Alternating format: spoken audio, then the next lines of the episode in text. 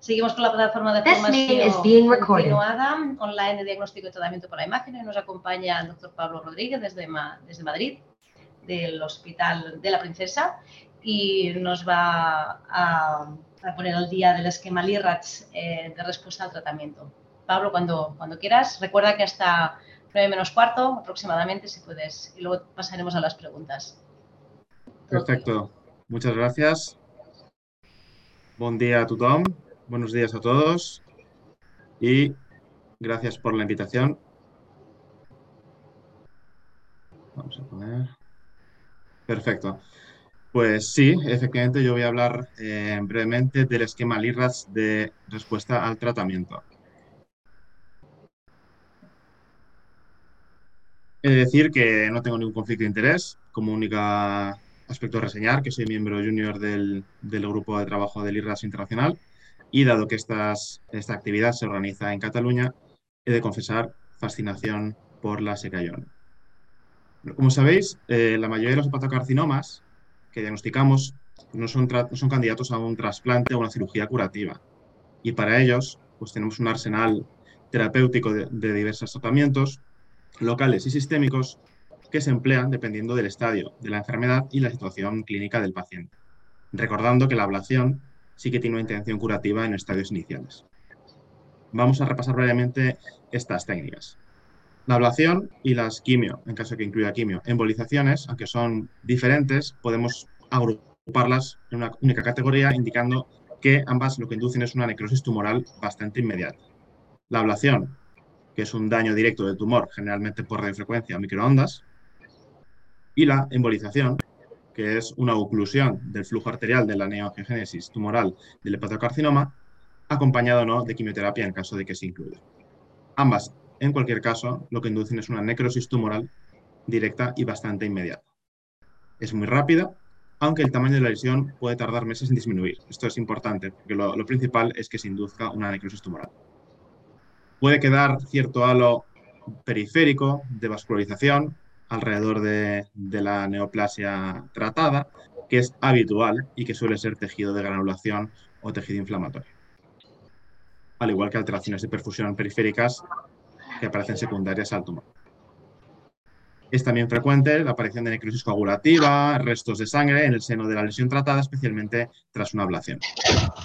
Respecto a la radioterapia, tanto la radioembolización como la radioterapia externa, pues el principal efecto terapéutico es la radiación. La radioembolización, a pesar de tener embolización también, el, efecto embolígeno es menor que en la, en, la embolización tradicional y el principal efecto terapéutico es la radiación.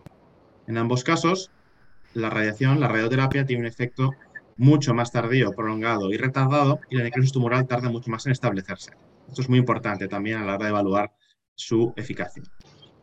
La respuesta puede tardar en aparecer hasta meses, y puede haber realce persistente, mucho más persistente y duradero que en, la ablación o la quimioembolización. Y eso también es una cosa a tener en cuenta, porque no nos tiene que hacer pensar en que el tratamiento necesariamente esté yendo mal, sino que es mucho más lenta el efecto de la radiación. Y el tamaño de la lesión es muy variable. Puede ocurrir que en estadios iniciales tras el tratamiento de radiación, la lesión crezca de tamaño por infiltración inflamatoria, luego puede crecer lentamente. El tamaño es muy variable y no, no nos debe inducir error pensar que por el crecimiento de una lesión haya una mala respuesta. Por supuesto, también la radiación ejerce muchos más efectos secundarios sobre el parénquima hepático circundante, inflamación inicial o incluso fibrosis tardía eh, secundaria a la propia radiación. En consecuencia, con la radiación, tanto la radioterapia externa como la radioembolización, hay que tener muy en cuenta que los efectos los vamos a ver a medio y largo plazo y esto es muy importante tenerlo en cuenta a la hora de hacer los controles por imagen. Cuidado en los primeros meses porque los efectos pueden tardar bastante en aparecer. Y en cuanto a terapia sistémica, pues como sabéis, eh, se utiliza en hepatocarcinoma avanzado, que no es susceptible a otros tratamientos. Y esto es un mundo, desde luego, en, evolución absolutamente continua, porque hasta 2006 no había prácticamente nada. Apareció sorafenib y ahora cada vez que, eh, que lees un nuevo artículo hay tres fármacos nuevos con nombres endiablados, difíciles de pronunciar, y los esquemas cambian continuamente. Para agrupar un poco las técnicas, las, vamos, las herramientas que tenemos de terapia sistémica, decir que, grosso modo, tenemos la familia de los inhibidores de tirosinquinasa, que es fácil reconocerlos, acaban en NIP, y lo que afectan es la vía de tirosinquinasa, ¿no? Afectan la neoangiogénesis y la viabilidad celular. Tenemos también los inhibidores del, crecimiento, del factor de crecimiento vascular endotelial, que también afecta la, neoangiogénesis y son MAPS, son anticuerpos monoclonales. Y la inmunoterapia, esta nueva, ¿no? esta nueva familia de, de fármacos, que son MAPS también, monoclonal antibody, acaban en MAP y tienen Ls por el medio, para que los podamos reconocer un poco, ¿no? y son, pues, eh, son fármacos y lo que hacen es, grosso modo, estimular la respuesta inmune del organismo frente al hepatocarcinoma. Estos, esta familia de, nuevos fármacos de inmunoterapia asocia fenómenos nuevos como la pseudoprogresión, la respuesta duradera, la hiperprogresión o la respuesta disociada. Son fenómenos no asociados a las quimioterapias tradicionales, son raros, pero ocurren y es importante tenerlo en cuenta. De todos modos, esto escapa al, al interés, vamos, a la, a la cobertura de esta charla y aquellos que tengan más interés en, profundizar, dejo este par de artículos que habla sobre, sobre estos fenómenos. En definitiva, frente a este arsenal terapéutico es muy importante que tengamos herramientas para evaluar la eficacia de esos tratamientos. Tenemos que ver qué tejido tumoral queda viable tras el tratamiento, ver si aparecen nuevas lesiones y descartar, por supuesto, complicaciones del tratamiento propio. En definitiva, lo que tenemos que ver es la necrosis tumoral. Y para ello necesitamos criterios de respuesta específicos. Y aquí entra el sistema LIRAS. El sistema LIRAS, como sabéis, nace en 2017 bajo el paraguas del Colegio Americano de Radiología. Aquí tenéis el enlace internet gratuito y accesible. Y tiene un esquema, dentro del esquema LIRAS, tiene un esquema específico para valorar la respuesta al tratamiento a estas terapias que hemos mencionado. Sepáis, recordar que el sistema LIRAT se aplica al hepatocarcinoma o también a lesiones malignas con confirmación anatomopatológica o alta sospecha. No solo es propio del hepatocarcinoma. Valora principalmente la, vascularización. El esquema LIRATS de respuesta al tratamiento nace del MRCIS, se basa en él principalmente y valora la, viabilidad del tejido neoplásico. El tamaño aquí, como hemos dicho, no es tan importante. Eh, con diferencia al MRCIS, sí que hay que destacar que el esquema LIRAS de respuesta al tratamiento valora cada lesión individualmente, no valora la respuesta colectiva general. Tiene una aplicación clínica de investigación y docencia, tiene una voluntad global ¿no? de cubrir un poco todo. Y se puede aplicar tanto en la ablación local como en embolización arterial. Aquí es donde está más validado este, este esquema de respuesta al tratamiento. Se puede aplicar también eh, para valorar respuestas y recidivas en lechos de resecciones, pero cuidado con la radioterapia. La radioterapia, como hemos visto, tiene una respuesta bastante peculiar, retardada, tardía y muy evolucionada en el tiempo. Y el esquema LIRAS debe aplicarse con mucho, mucha precaución, porque no responde a los parámetros tradicionales de respuesta al tratamiento. Cuidado también con la combinación que se están enseñando cada vez más de, terapia sistémica con terapias regionales. También cuidado, porque el esquema LIRATS de respuesta al tratamiento no está validado para valorar respuesta a terapia sistémica. Esto es importante incidir en ello.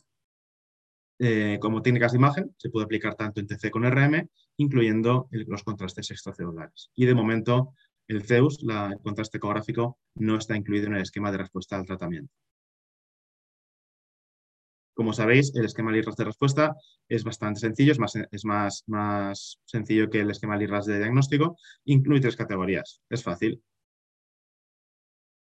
Tenemos el, el no viable, cuando la lesión tiene una necrosis aparentemente completa, y LIRAS viable, cuando la lesión tiene aún restos de tumor o sospechosos de, de viabilidad tumoral.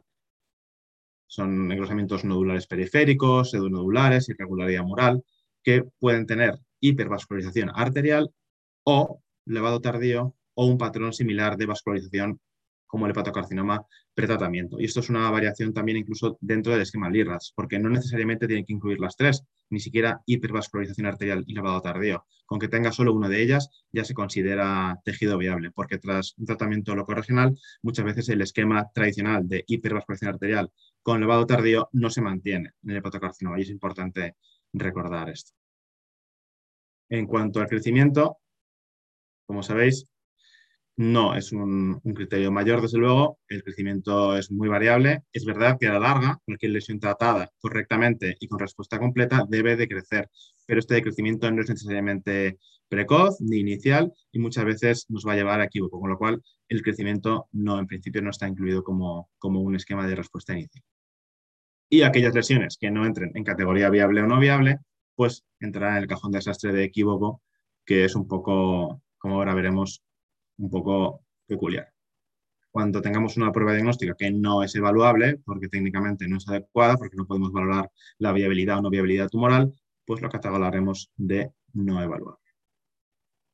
Los criterios auxiliares LIRATS tradicionales nos pueden ayudar a, nosotros como radiólogos interpretar la imagen y inclinar la balanza hacia un lado hacia otro, pero no están incorporados oficialmente. ¿vale? No, es, no los vamos a utilizar de manera oficial en el esquema LIRATS de respuesta al tratamiento. Solo nos vamos a basar en la vascularización tumoral. ¿Y cómo aplicamos esto a, la práctica diaria? ¿no? ¿Cómo, ¿Cómo, usamos este esquema? Pues este esquema es, bastante sencillo, solo vamos a, medir el tejido viable, no vamos a, medir la lesión completa, solo aquellas porciones más grandes de, tejido tumoral que creemos que pueda ser viable todavía. Y como dije antes, cada lesión se va a categorizar individualmente, de manera independiente. ¿vale? A cada lesión se le, categorizará como el IRAS viable o no viable y se comparará con las pruebas previas idealmente especialmente con la, la prueba pretratamiento para valorar el grado de respuesta al tratamiento.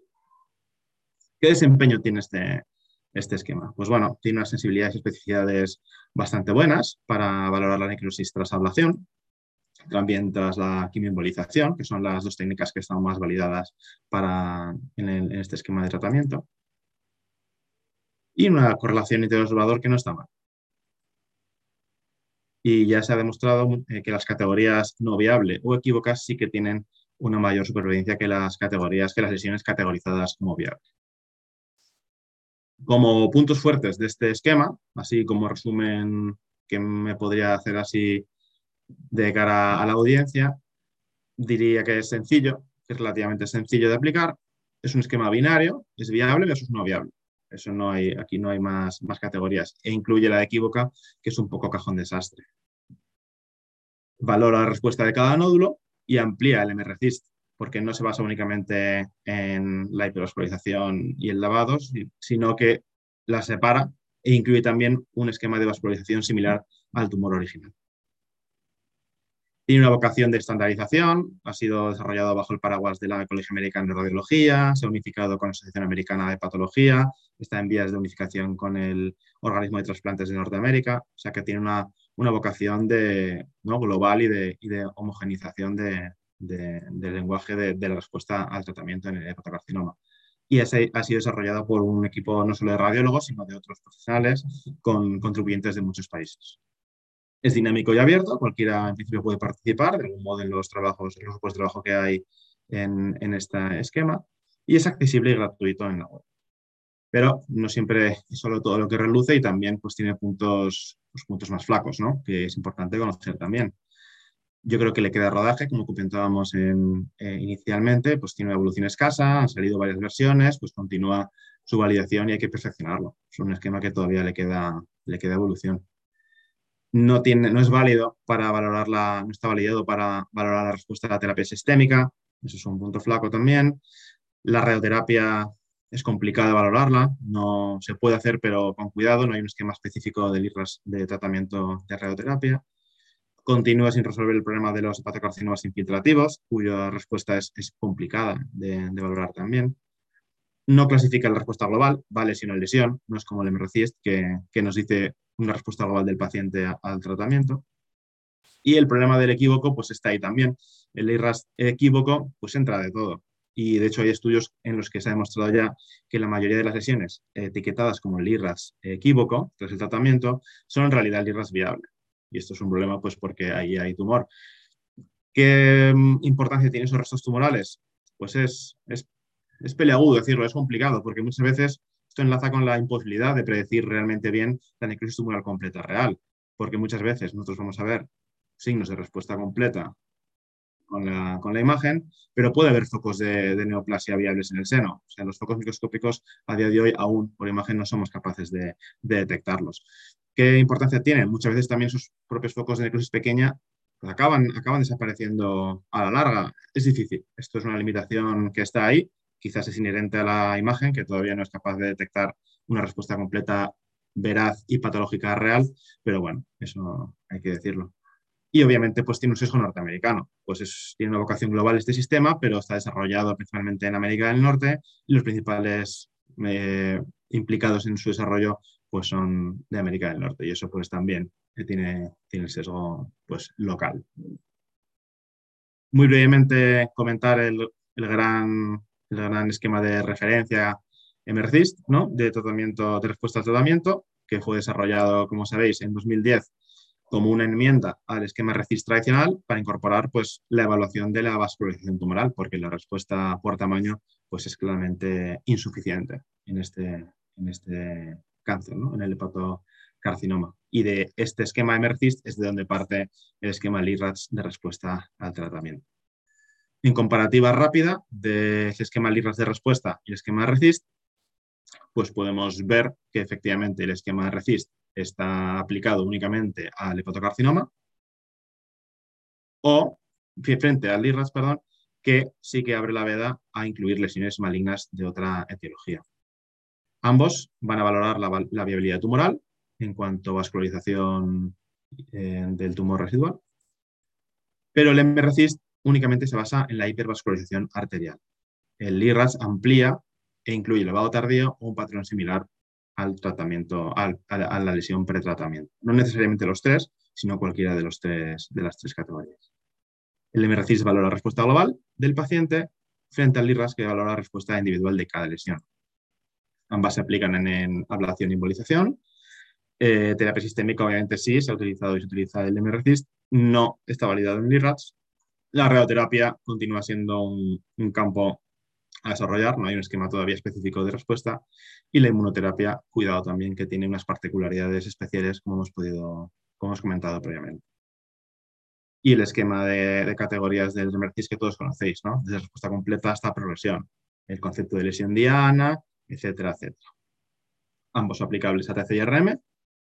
Y el NRCIS nace para valorar ensayos clínicos, respuesta a ensayos clínicos, aunque sí que tiene una traslación, tiene un traslado a, la práctica clínica, aunque es más farragoso y más complicado quizás de, utilizar. Y el esquema LIRAS tiene una vocación pues, de aplicación clínica e intentar simplificar las cosas para, para un uso diario. ¿Cuál, cuál utilizamos? ¿no? ¿Cuál os preguntaréis y, yo cuál utilizo y qué, hago en mi práctica? Es, es complicado decir, pero yo diría que quizás para ablación y quimio o embolizaciones el que mejor se adapte a vuestra práctica, el que utilicen los hepatólogos de vuestro hospital, los cirujanos, vamos, el que, el que utilicéis en el, en, el, grupo multidisciplinar de vuestro centro y el que mejor se adapte a, vuestra realidad. Ambos son esquemas perfectamente validados.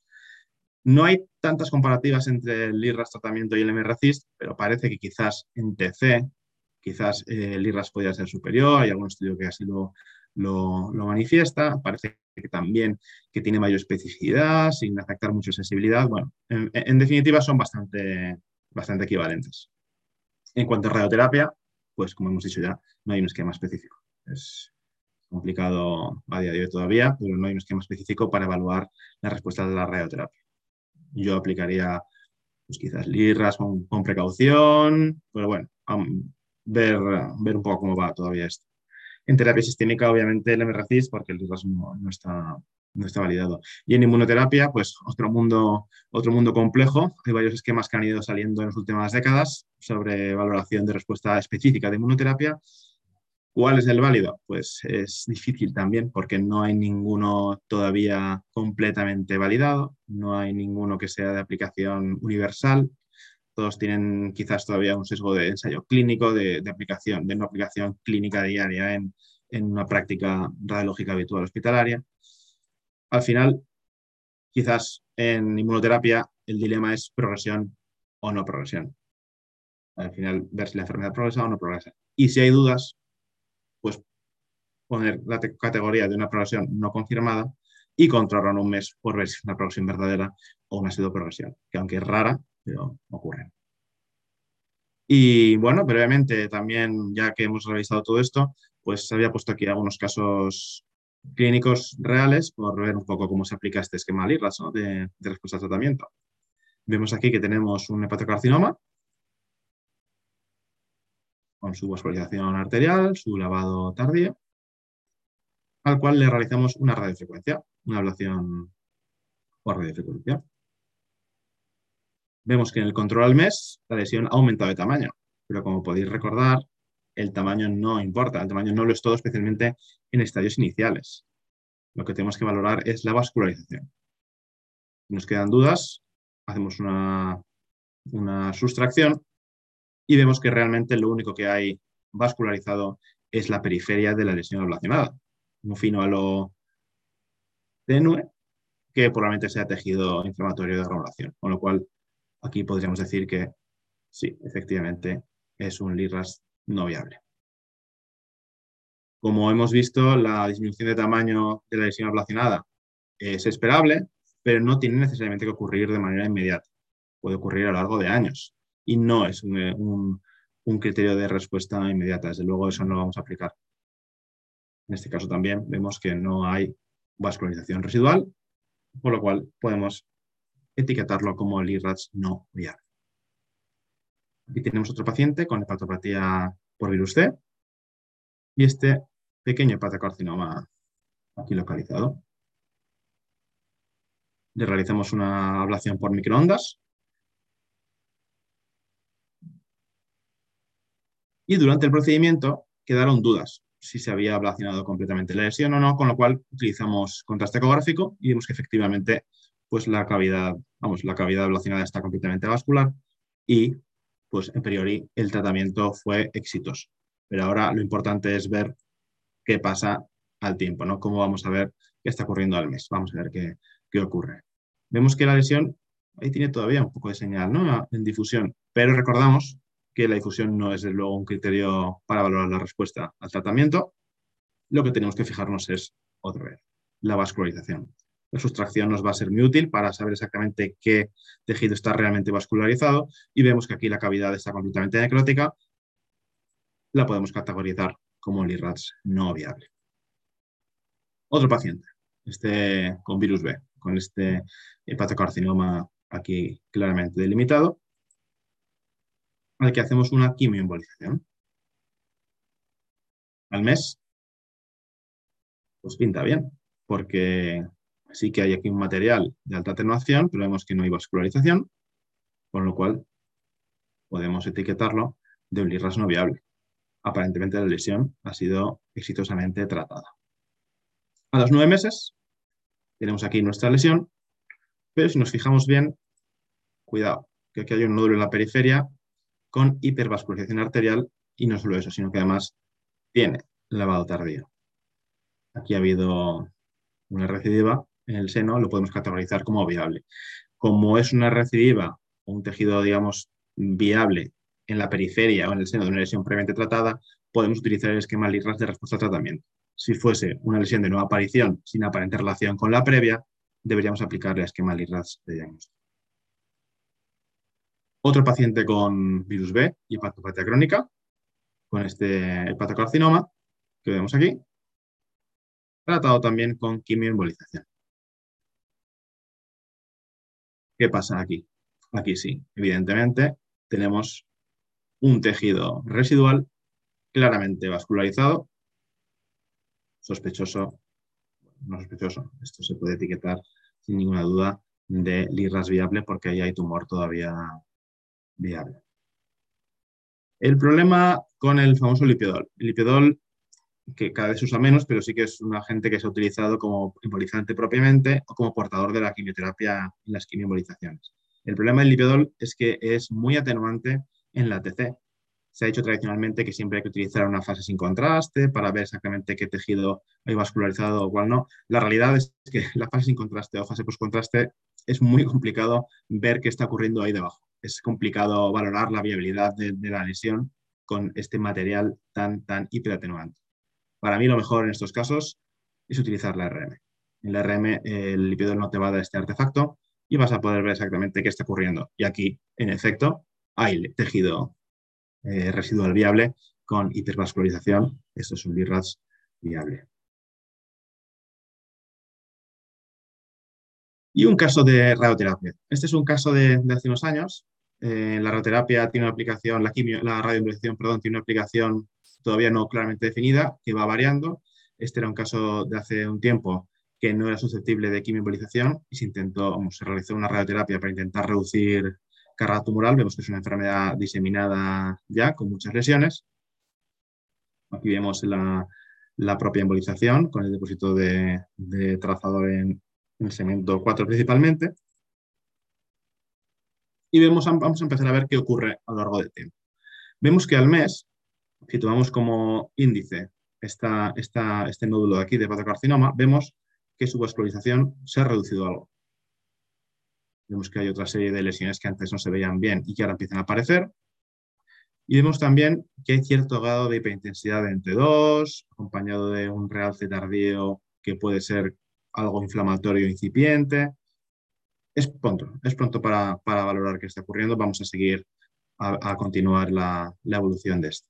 A los seis meses vemos que la región tratada, donde se depositó las esferas de itrio 90, está empezando a involucionar, se está atrofiando, mientras que el, resto del hígado remanente está hipertrofiándose compensatoriamente. Vemos que hay unas alteraciones en difusión un poco extrañas, vemos que nuestra lesión disminuye de tamaño, pero ahí continúa estando vascularizada. Pero vemos que muchas de las otras pues, tienen apariencia necrótica. Aquí el esquema LIRATS eh, se aplica con precaución, no podemos ser categóricos, pero todo apunta a que el paciente de algún modo esté respondiendo. 14 meses después, vemos que el, área tratada tiene una marcada atrofia con retracción capsular, disminución de tamaño, y bueno, pues las lesiones vascularizadas, los, focos de carcinoma, ya no se ven con tanta claridad. Pues tiene una, pinta aceptable, el, paciente está respondiendo, desde luego. ¿Qué pasa a los 18 meses?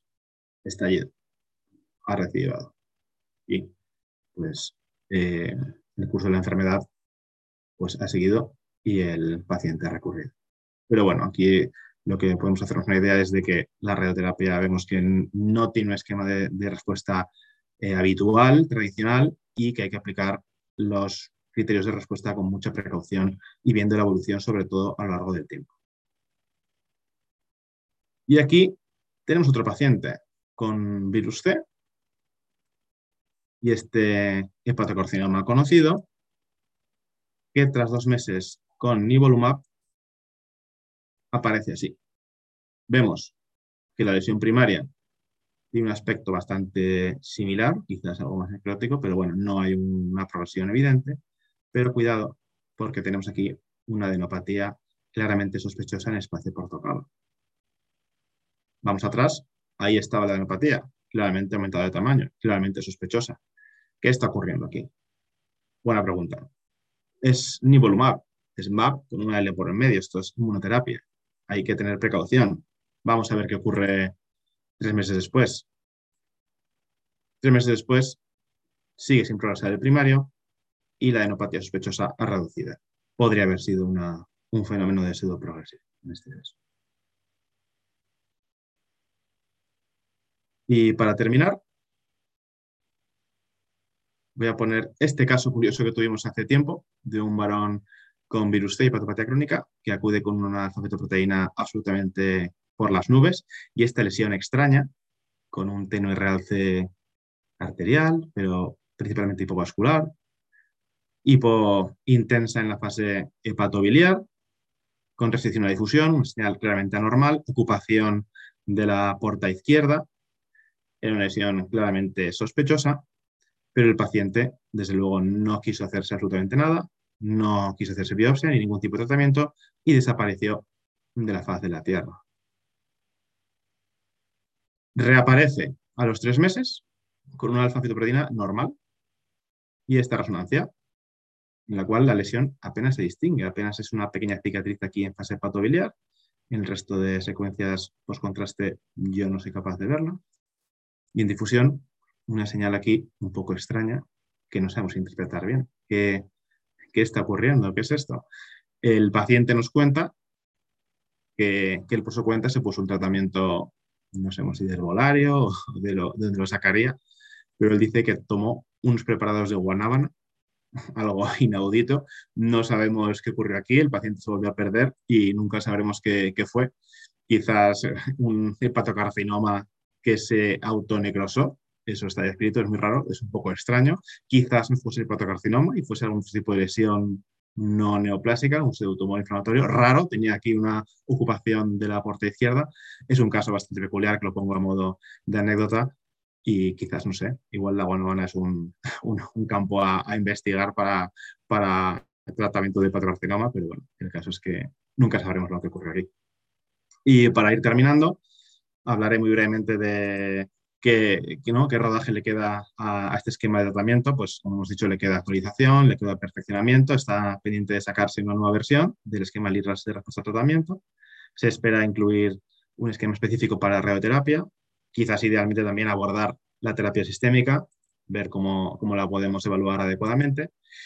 El problema del ácido oxítico, ¿no? El ácido oxítico en nuestro contexto pues todavía no se ha demostrado una clara superioridad frente a, los contrastes extracelulares. Hay, hay estudios pues, que no han demostrado que, que superior, pero por contra hay en otros lugares en los que sí que hay radiólogos que han, que han hecho estudios en los que apoyan el uso de, de, ¿no? de contrastes eh, de contraste extracelular, el ácido oxítico, y que sí que aumenta la sensibilidad sin decrecer la especificidad esto hay que leerlo también con letra pequeña, porque estas realidades son en un contexto epidemiológico diferente, es en, son estudios sobre todo en Asia, ¿no? en Japón y Corea, donde la realidad epidemiológica es diferente, eh, no es como en Occidente. Muchos pacientes crónicos con hepatitis B, sin cirrosis, eh, se usan muchos criterios auxiliares también, no solo la, fase fotobiliar específicamente. Bueno, en definitiva, eh, queda rodaje todavía para esto, queda todavía mm, recorrido y hay que ver un poco cómo se, se aplica este, este contraste en, en, este esquema y qué, y qué validez le damos. Queda también encontrar el hueco al Zeus, al, al, contraste ecográfico, ver si tiene cabida en el esquema de tratamiento, intentar incluirlo y aprovecharlo. Y, por supuesto, las evaluaciones volumétricas, no reducir todo a las dos dimensiones y aquí entra también la inteligencia artificial, pues herramientas que nos ayuden en un futuro a quitarnos carga de trabajo adicional y que sean los propios programas los que determinen pues, reducciones volumétricas y esos parámetros. Y yo creo que al final lo que, a lo que va todo es a integrar, ¿no? a pues, quizás integrar los esquemas LIRAS de de tratamiento con esquemas MRCIST y ir confluyendo. E idealmente encontrar un esquema en el, que, en el que tengan cabida todas las realidades y que sea aplicable y sencillo para nuestra práctica diaria ¿no? radiológica.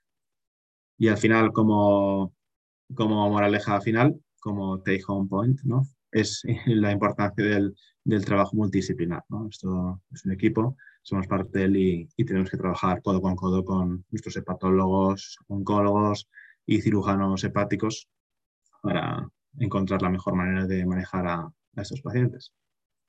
Y con, este, con esta petición de paz ¿no? con, con el Guernica, que está aquí en Madrid, pues os agradezco a todos vuestra atención y muchas gracias por, por estar aquí hoy. gracias, Pablo. Vamos a empezar la ronda de preguntas, si te, si te parece. Salva uh, tiene varias. Dice, la primera sería, ¿la TC de doble energía tiene valor en la valoración de, las, de los hepatocarcinomas? Pues eh, yo he de confesar que no tengo experiencia en el uso de doble energía. La verdad no, no lo he utilizado nunca, y menos en hepatocarcinoma. No sé si igual Carmen tiene más, tiene algo, algo que contar respecto a esto. Yo no, no puedo decirlo, lo diré honestamente, no, no lo he utilizado nunca. No sé qué potencial tiene. Carmen, ¿tienes el micrófono cerrado? Sí, eh, gracias. Eh, nosotros no lo utilizamos tampoco, no, no, le vemos tampoco valor. Realmente, en gran parte de la patología puramente abdominal o digestiva, vamos a decir, quitando genitourinario, la verdad es que lo estamos, no lo estamos utilizando para, ni para lesiones focales. Hicimos un intento, y, pero, pero no, no, no, sacamos nada. Yo, yo creo que no tiene mucho valor la aplicación de la TC de doble energía. Pablo, sigo con la segunda pregunta. ¿Las indicaciones de, re, ah, perdona, de radioembolización están claramente definidas o crees que puede haber un aumento de las indicaciones actualmente? Pues eso está cambiando. La verdad, cuando apareció, eh, nosotros lo utilizábamos sobre todo pues, en pacientes evolucionados, donde no se podía aplicar ningún tratamiento, donde la quimioembolización tradicional no se, podría, no se podía hacer, con mucha carga tumoral, pacientes casi, digamos, desahuciados, entre comillas. Ahora ha cambiado en el nuevo esquema del clínico de Barcelona, eh, que Carmen nos puede comentar quizás con más detalle, pero se está cambiando, se está aplicando en estadios más iniciales, como un alterna una alternativa a la, la quimiobolización. De hecho, en lesiones únicas, pero recordarme centímetros. Y si es, no, hasta donde yo sé, no está todavía muy definido su hueco, ¿no? en qué cabida en este esquema de, de tratamiento tiene, tiene cabida este, este, este tratamiento, pero ahí está, ¿no? como alternativa quizás a la, a quimioembolización tradicional. Yo eh, con esto quería comentar que, sí, que eh, ha habido recientemente un ensayo clínico, eh, Legacy, que ha hecho el grupo de Salem de Chicago, donde han visto una muy buena respuesta en pacientes con tumores únicos de menos de 8 centímetros, aunque verdaderamente el promedio de sus pacientes era de menos de 3 centímetros, pero bueno, había alguno, más, más grande. Y en base a esto se ha puesto eh, no como indicación primaria, digamos, sino como indicación para aquellos pacientes que por la razón que sean, teniendo un tumor único eh, de menos de 8 centímetros, no puedan ir a cirugía porque tengan una hipertensión portal, no puedan ir a trasplante pues porque sean mayores o que no se pueda hacer una ablación, pues quizás por la localización de la lesión. Entonces, estos pacientes con este concepto de migración de tratamiento si tú no les puedes hacer nada de eso, tendrían que ir directamente a quimioembolización, ¿no? Que es lo siguiente que, tenemos. Pues no, ahora se puede incluir la radioembolización si los eh, tratamientos, eh, digamos, iniciales de primera opción, pues no son viables para un paciente en concreto. Que es, la, es lo que demuestra pues, que la práctica clínica a veces tú vas a hacer una cosa y no puedes por las circunstancias del paciente y tienes que hacer pues otra, la siguiente, o yo qué sé, o, o, incluso nada, porque, porque si el enfermo no es viable, porque tiene unas, unas arterias malas para poder hacer una quimioembolización, una radioembolización, pues ya te vas al sistémico y si encima tiene unas placas de ateroma enormes, pues con un tumor de dos centímetros puedes no tener opción ¿no? en algún paciente, pero vamos, pues ahí está incluido. Y en cuanto al resto de sitios, pues la verdad es que siguen habiendo ensayos clínicos en, marcha. Eh, ninguno de ellos ha podido demostrar prospectivamente que la radioembolización da una mayor supervivencia para los pacientes, que es de lo que se trata. ¿no?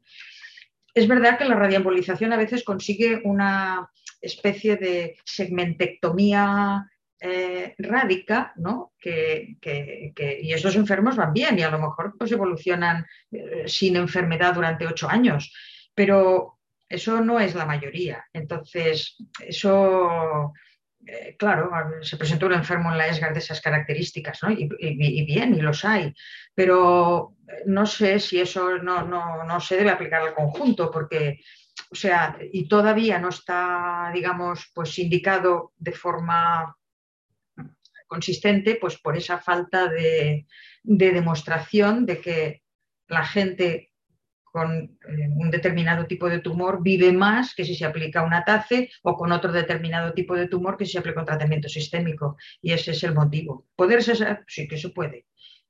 Eh, ¿Cómo irá? Pues, pues no se sabe. Entonces, pues, pues por eso no. Yo creo que tiene campo, probablemente, pero aún no está definida la, digamos, el abanico, el nicho de, utilización. Sí, lo que ha dicho Carmen, efectivamente, es, eh, vamos, eh, a mí el, ensayo Legacy, este que ha mencionado Carmen, a mí me ha cambiado el paradigma de utilización de la radioterapia. Para mí antes era algo en pacientes muy evolucionados, como última vía, cuando la quimioembolización ya no puede realizarse o, técnicamente no es factible, y ahora va al revés, o sea, parece que va hacia adelante, ¿no? O sea, que va hacia lesiones únicas y, como en estadios más iniciales. Eso a mí también me ha cambiado bastante el esquema. Continuamos con las preguntas, Pablo. Ah, Salva pregunta si crees que los informes de tumores hepáticos deberían ser siempre en formato de informe estructurado.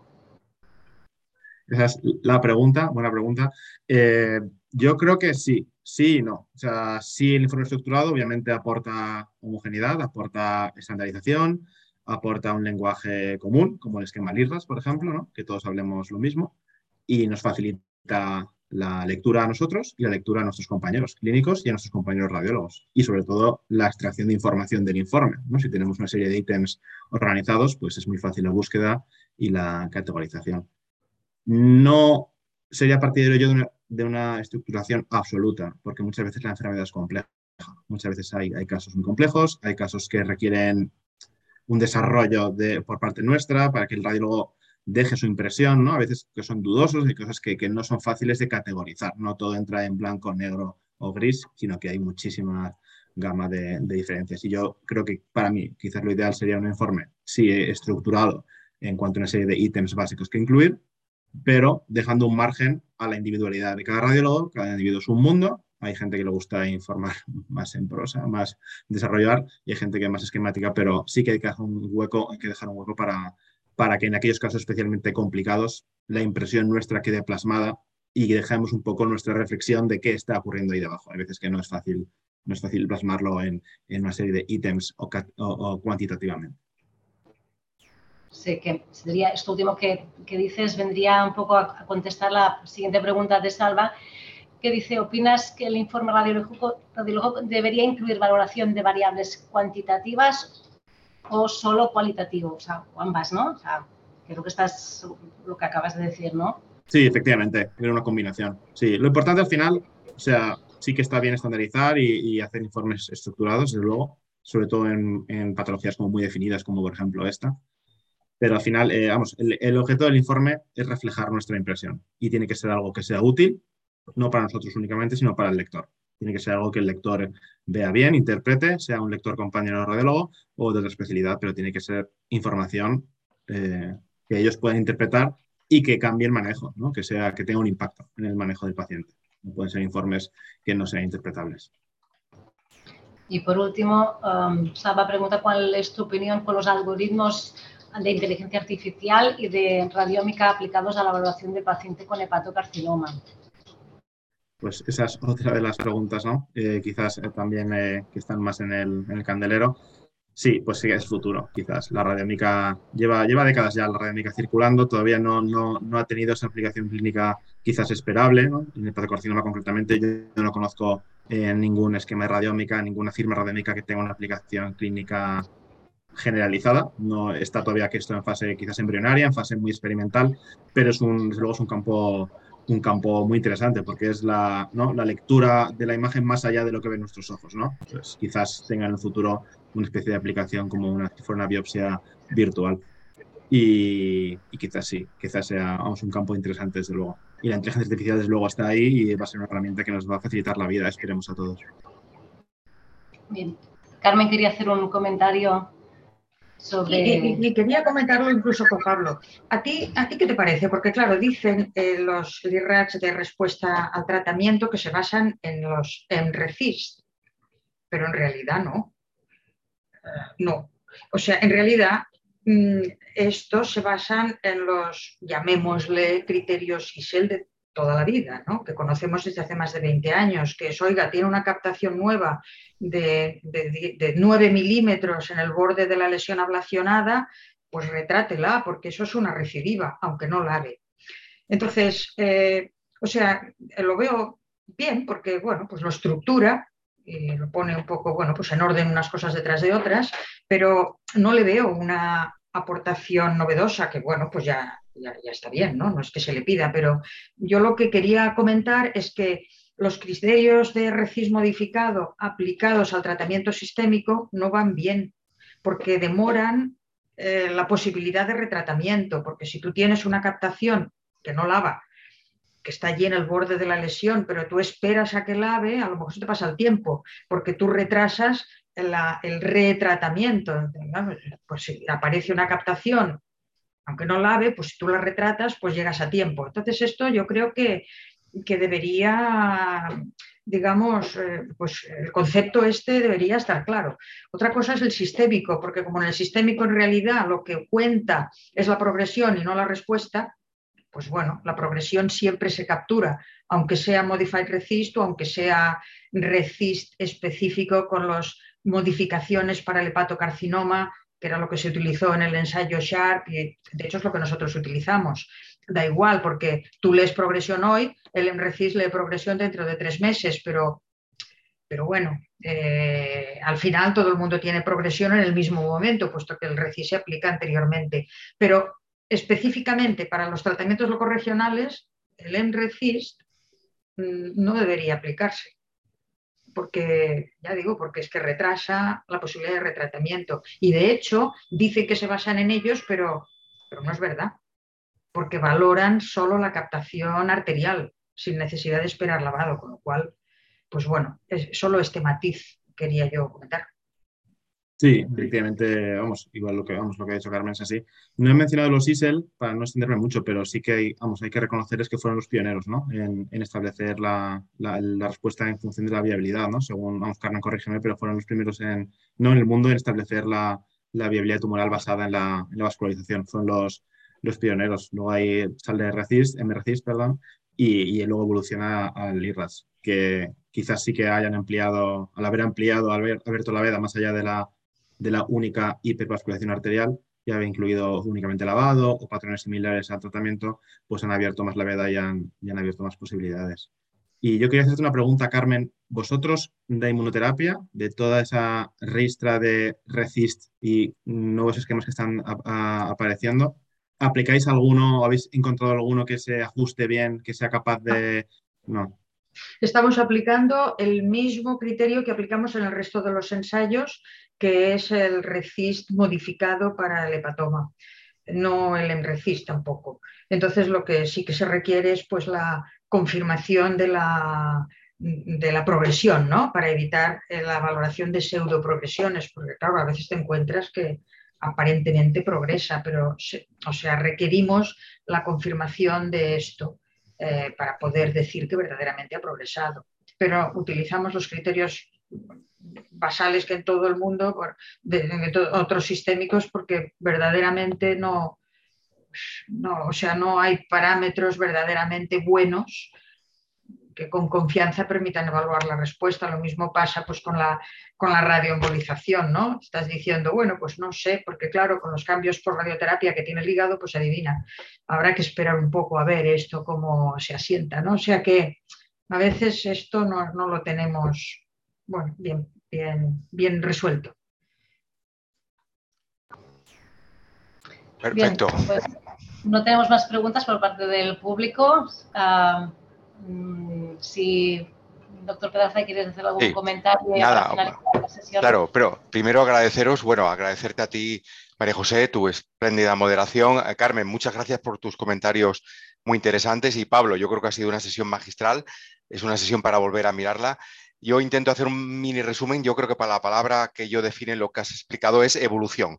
Nos has explicado un poco el estado del arte respecto un poco al tema, pero también nos has dicho que está evolucionando, nos has recordado un poco la evolución, la importancia de valorar un poco con la experiencia clínica, un poco la decisión que hay que hacer del manejo del paciente. Nos has dicho la ventaja que tenemos en, Europa, un poco en nuestros centros con, con, la utilización del eco con contraste respecto a Estados Unidos. Y nos has dicho que, bueno, también con Carmen, ¿no? Que el tema del RECIS pues tiene pros y contras. Y también has dicho que tú eres muy optimista respecto a la utilización de la radiómica, ¿no? Pero la palabra es evolución. O sea, tenemos que seguir trabajando y quizás en el futuro el IRAD sea más simple, como has dicho al principio. No sé si te parece bien este pequeño resumen o quieres añadir algo más, eh, Pablo. Sí, no está bien, nada que añadir. Ha sido un placer estar con vosotros. Carmen es siempre una maravilla tener una gigante de, del hepatocarcinoma con nosotros y un placer eh, haber compartido parte de la mañana en esta, en esta actividad. Muchas gracias a vosotros por la. Te felicito, Pablo, por la presentación, no era fácil y te ha salido muy bien. Muy bien, oye, muchísimas gracias a los dos. Simplemente a la audiencia comentarles que mañana tenemos al doctor Jaime del Barrio que nos va a hablar del concepto de salud digital, eh, qué es quiere decir salud digital y cómo va a avanzar en el futuro en nuestra práctica diaria. Muchas gracias a todos, que tengáis un buen martes. Gracias a todos. Gracias Carmen, gracias María José, gracias Pablo. Nos vemos. Gracias.